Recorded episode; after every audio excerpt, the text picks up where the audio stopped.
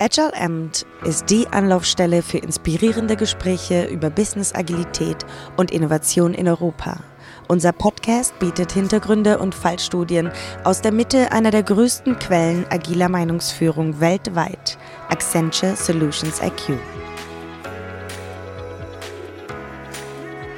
Willkommen zu einer weiteren Ausgabe von Agile Amt Dach. Ich bin Ihr Gastgeber, Jerome Grimm, und wir senden heute Podcasts from Agile Leadership Day aus Zürich in der Schweiz.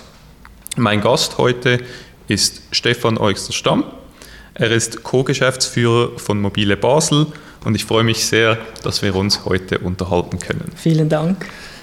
So, ähm, Stefan, du, du hast ja vor dem Tag ein bisschen über deine Organisation oder Firma erzählt. Kannst du mal sagen, was ihr so macht? Jawohl. Okay, Mobile Basel ist äh, Sozialpsychiatrie.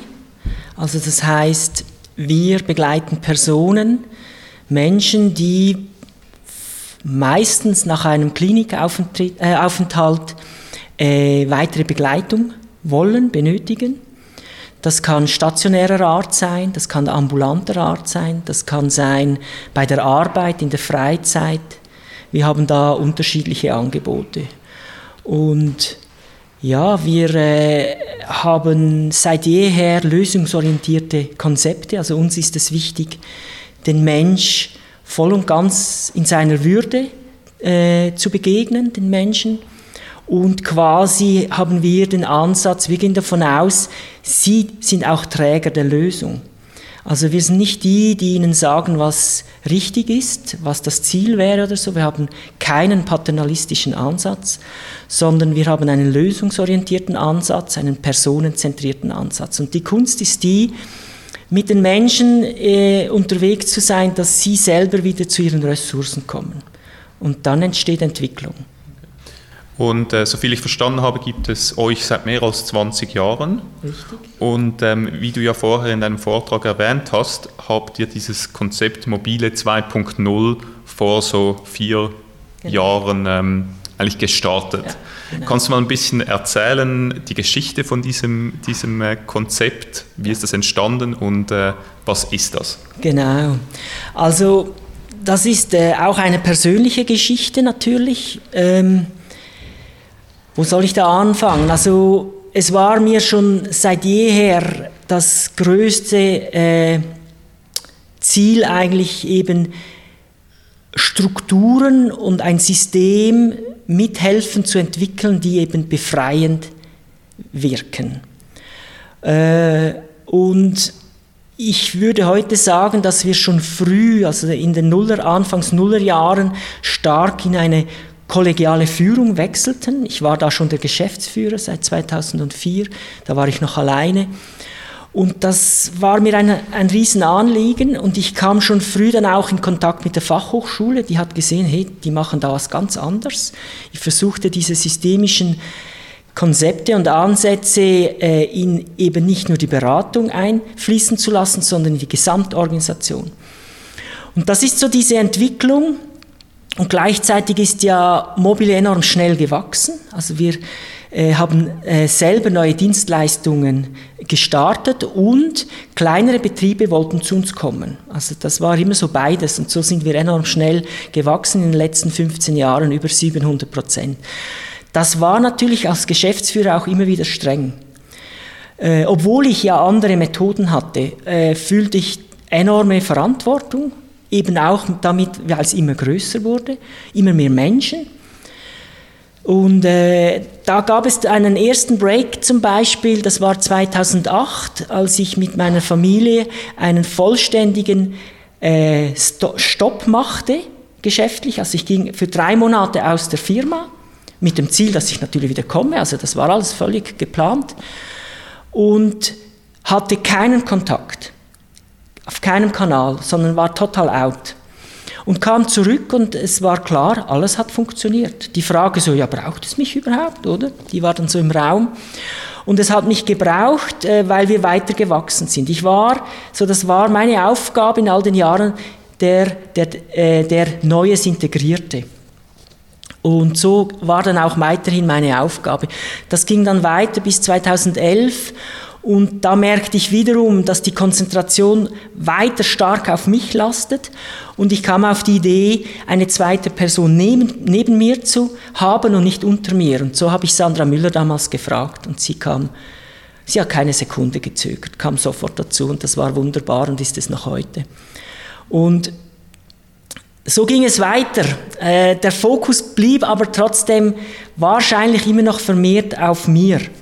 Und so habe ich ja dann eben 2015 entschieden, nach Absprache mit dem Vorstand und mit der ganzen Organisation, dass ich mal ganz weg will. Und da sind wir eben nach Australien und haben da gelebt und ich habe weiterhin äh, remote im Backoffice 100% gearbeitet. Das war möglich. Wir haben davor die Organisation auf digital bereits umgestellt und das hat im großen Modo tiptop geklappt.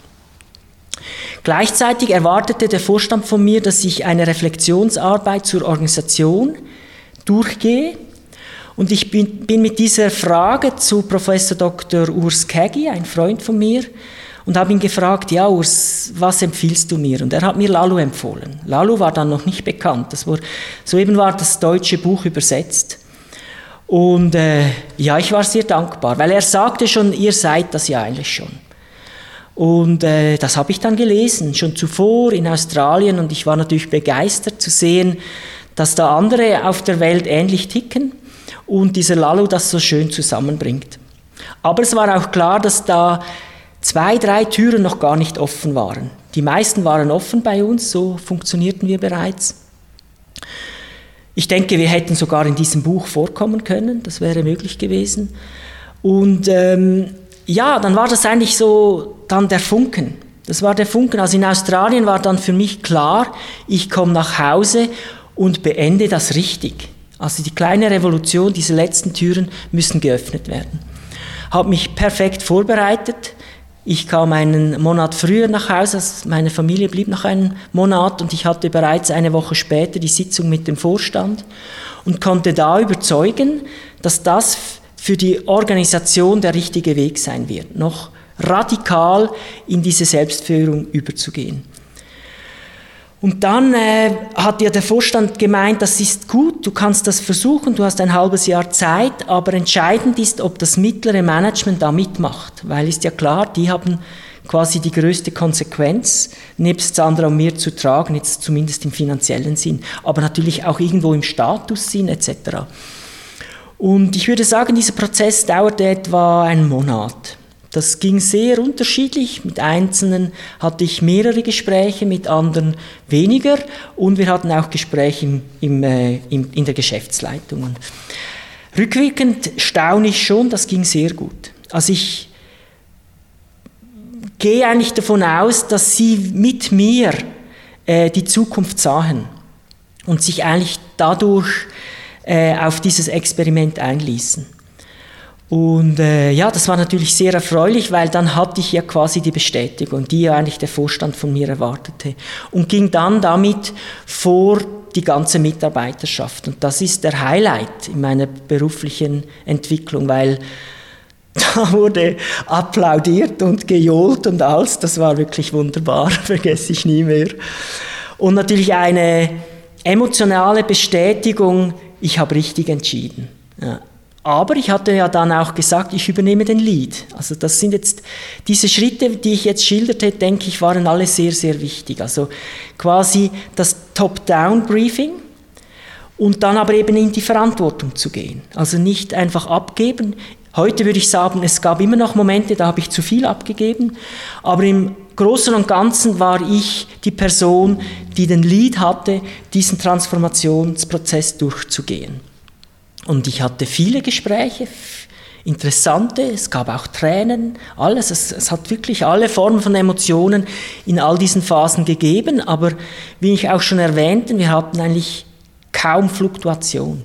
Also vom mittleren Management ist alles noch da. Also alle äh, äh, Kolleginnen und Kollegen sind noch da in völlig neuen Aufgaben und zum Teil auch in alten Aufgaben und haben heute gesehen, äh, es ist eigentlich dieselbe Aufgabe und sie berechtigt eigentlich nicht mehr Lohn, sondern es ist einfach eine Aufgabe. Und das sind halt so äh, so Gedanken, die man eben gehen muss. Also das ist dieses, diese neue Sicht auch zu den Dingen, zu den Fragen, zu den Strukturen, das ist anspruchsvoll. Und ich denke, da habe ich sehr viel Support geleistet. Das war aber nicht schwer, das war im Großen und Ganzen mit viel Leichtigkeit verbunden, weil wir eine erfolgreiche Organisation sind. Also es hat ja daran nichts geändert. Wir sind weiterhin eine Organisation, die Menschen helfen kann. Wir haben immer wieder jedes Jahr Dutzende Personen, die weiterziehen, die quasi die Krisen in irgendeiner Form bewältigt haben und quasi wieder in die Gesellschaft kommen. Und gleichzeitig sind die weiter gewachsen, wobei das ist ja nicht das Ziel, aber es ist doch auch Ausdruck von Erfolg. Menschen, die von außen zu uns dazukamen, wollten mit uns zusammenarbeiten etc. Also im Endeffekt kann ich jetzt vier Jahre später schon sagen, es ist eine Erfolgsstory. Ja. Hm. Sehr schön vielleicht für die Zuhörer, die, ja. die Lalu nicht kennen. Ja. Das ist ein Buch, äh, es heißt Reinventing Organization, eine sehr, sehr wertvolle Lektüre. Also ich würde es auch jedem empfehlen zu lesen. Ja, genau. Und ich will dazu sagen, ich finde eben genau der Titel ist so entscheidend. Also es geht nicht irgendwie darum, Shopping neuer Trends, sondern es heißt Reinventing Organization. Also es geht wirklich eigentlich darum, dass sich jede Organisation in dem Sinn auch selber äh, entwickeln muss, erfinden muss. Und äh, das finde ich eigentlich den springenden Punkt, darum finde ich diesen Titel auch so hervorragend. Ja. Vielleicht noch kurz für die Zuhörer, wie viele Mitarbeiter habt ihr im Unternehmen? Jawohl, unterdessen sind es über 100. Mhm. Als ich äh, in den ganz frühen Anfängen zu Mobile Basel kam, da hieß es noch äh, Mobile Wohnen und Arbeiten, da waren wir etwa zu neunt. So. Und das war eine ganz kleine, das war eigentlich ein Start-up ja, in, der, in der Sozialbranche. Ein Sozialunternehmen, mit schon damals sehr interessanten Menschen. Und es ist noch interessant, dass das Gründerpaar äh, die zogen dann weiter, so noch bevor ich dann in die Geschäftsführung kam und die sind heute wieder dabei. Also die war, gingen quasi raus und kamen wieder rein und das finde ich auch eine unglaublich schöne Entwicklung. Ja, über 100 Leute heute. Ja. Okay, dann, also ihr seid jetzt 100 Leute, seid selbst organisiert, habt da eine gewisse Reise hinter euch. Ja. Was, was würdest du sagen, waren so die Erfolgsprinzipien oder so die, die, die, die gewissen Pattern, ja. wenn jemand anders einen Weg gehen möchte. Du hast schon was erwähnt von Leadership, ja. also das, das, Management muss irgendwie ein Buy-in geben in das Ganze. Ja. Gibt es da noch andere Punkte, die du den Leuten mitgeben könntest? Ja, also an weit oberster Stelle steht für mich natürlich die Bereitschaft zur Transparenz. Also ich behaupte, eine integral evolutionäre Organisation kann sich nur entwickeln, wenn sie grundlegend Transparenz lebt. Also dieses, da gibt es eine gewisse Bringschuld. Also dass eigentlich alle Mitarbeitenden bereit sind, transparent zu arbeiten. Das ist sehr, sehr zentral.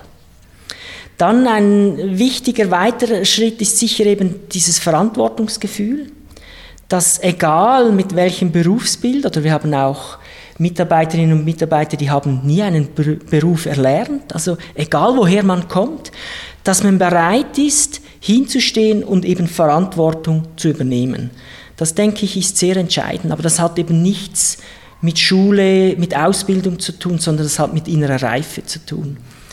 Also ich denke, das ist auch ein ganz zentraler Punkt. Und was ich auch wichtig fand im ganzen Prozess, dass wir keine Erwartungen haben an uns. Also wir haben Menschen, die sind sehr aktiv, das sind so die Macher.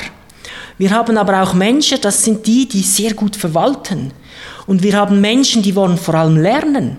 Und wir haben Menschen, die wollen Beziehung schaffen. Und all die haben bei uns Platz. Und das ist zum Beispiel etwas, das hatte ich auch ganz zu Beginn so erwähnt. Äh, ihr habt alle Platz und ihr wart ja vorhin schon da und es hat funktioniert. Und was funktioniert, ist einfach mal gut. Und genau so ist es und darum ist auch hier niemand gegangen. Wir haben jetzt eine, eine Phase mit, äh, mit einem größeren äh, äh, Change-Prozess von zwei Betrieben, die wir fusionierten. Da gab es Abgänge von neuen Leuten. Also nicht von denen, die schon da waren, sondern von neuen Leuten, die hinzukamen.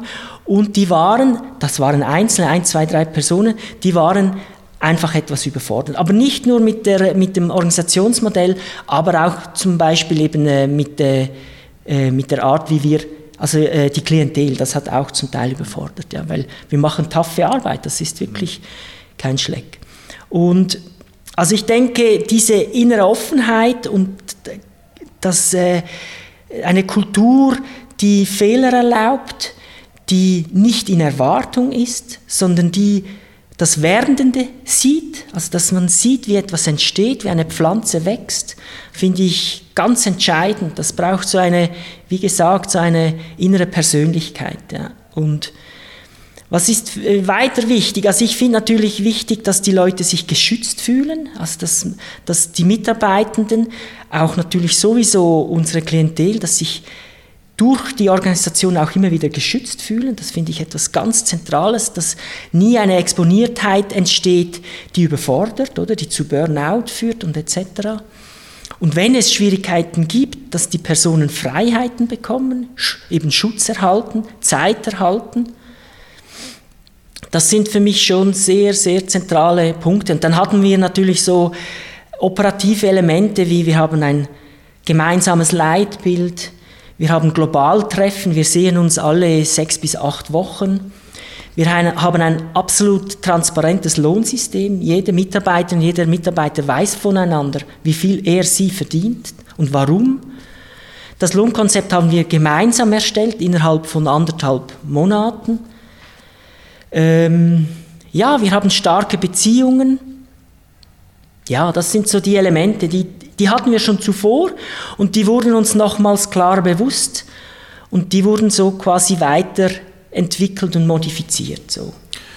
Ähm, ein Punkt, den du erwähnt hast, ist Verantwortungsgefühl ja. von allen. Mhm. Was meinst du damit?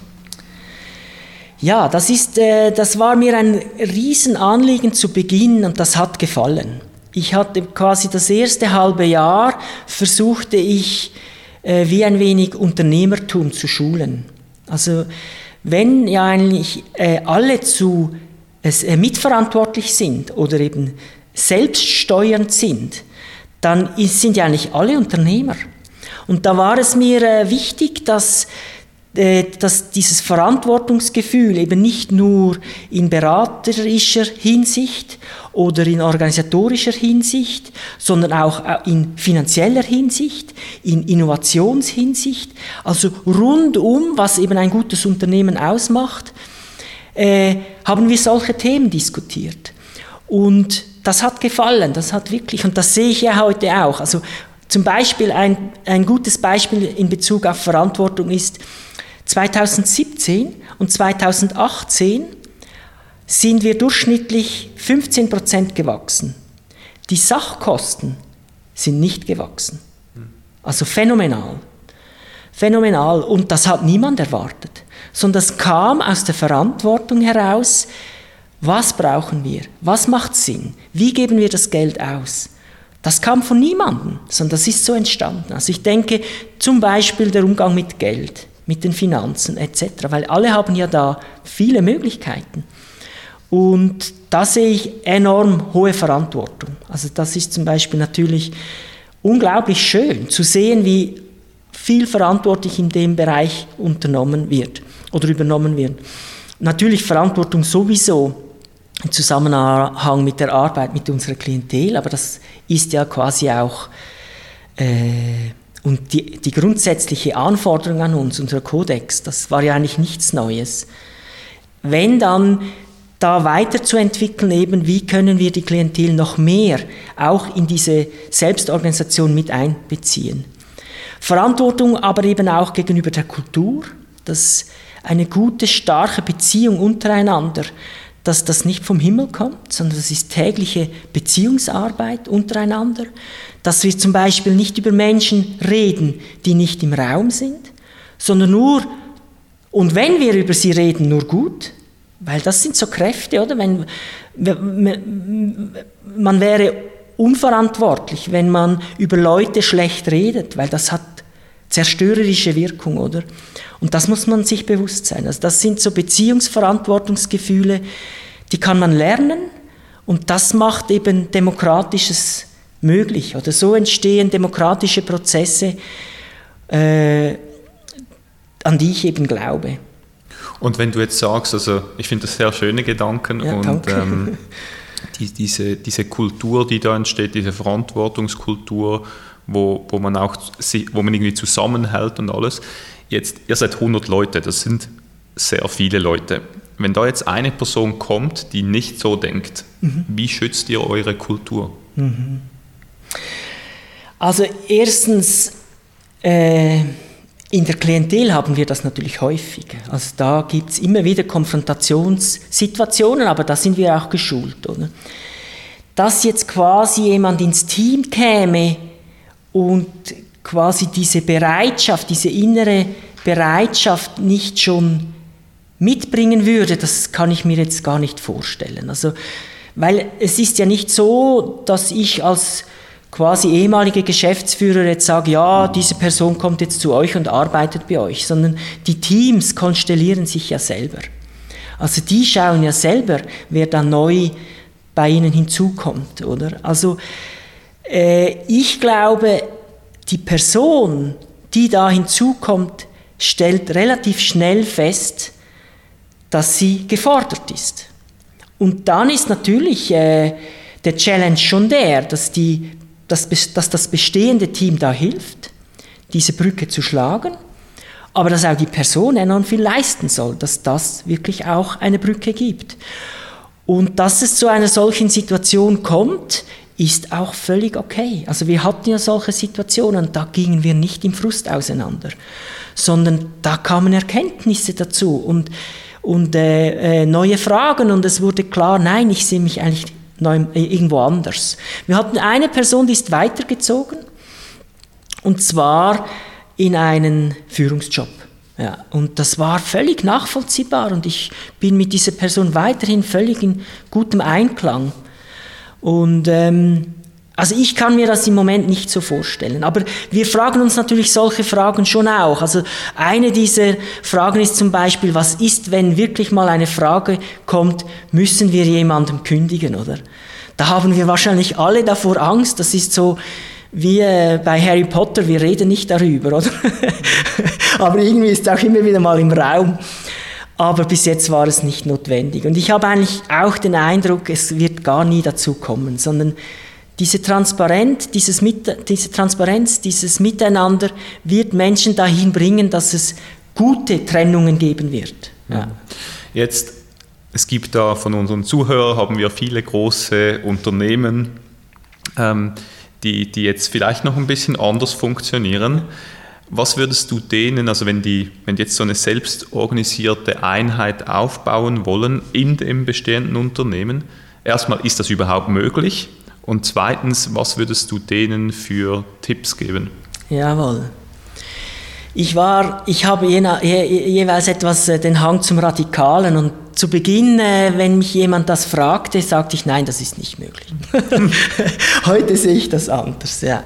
Weil, wenn man bei uns ganz genau hinschaut, sind wir ja weiterhin in der Rechtsform des Vereins.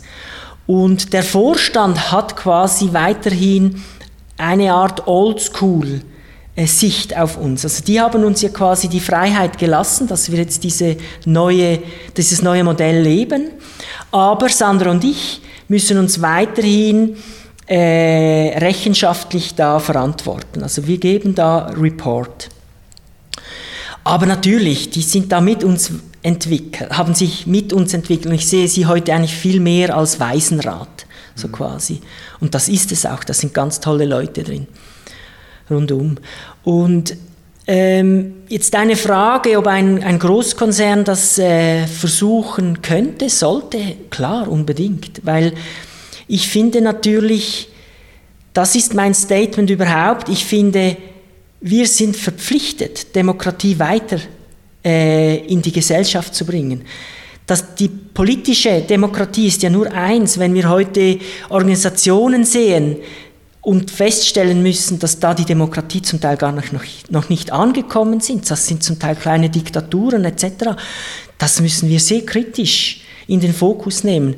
Und umso mehr lobe ich dem, wenn größere und mittlere, äh, kleinere sowieso, aber wenn große bekannte Organisationen den Mut haben, zum Beispiel kleine, mittlere Unternehmen innerhalb der Gesamtorganisation dahin zu, äh, äh, zu unterstützen.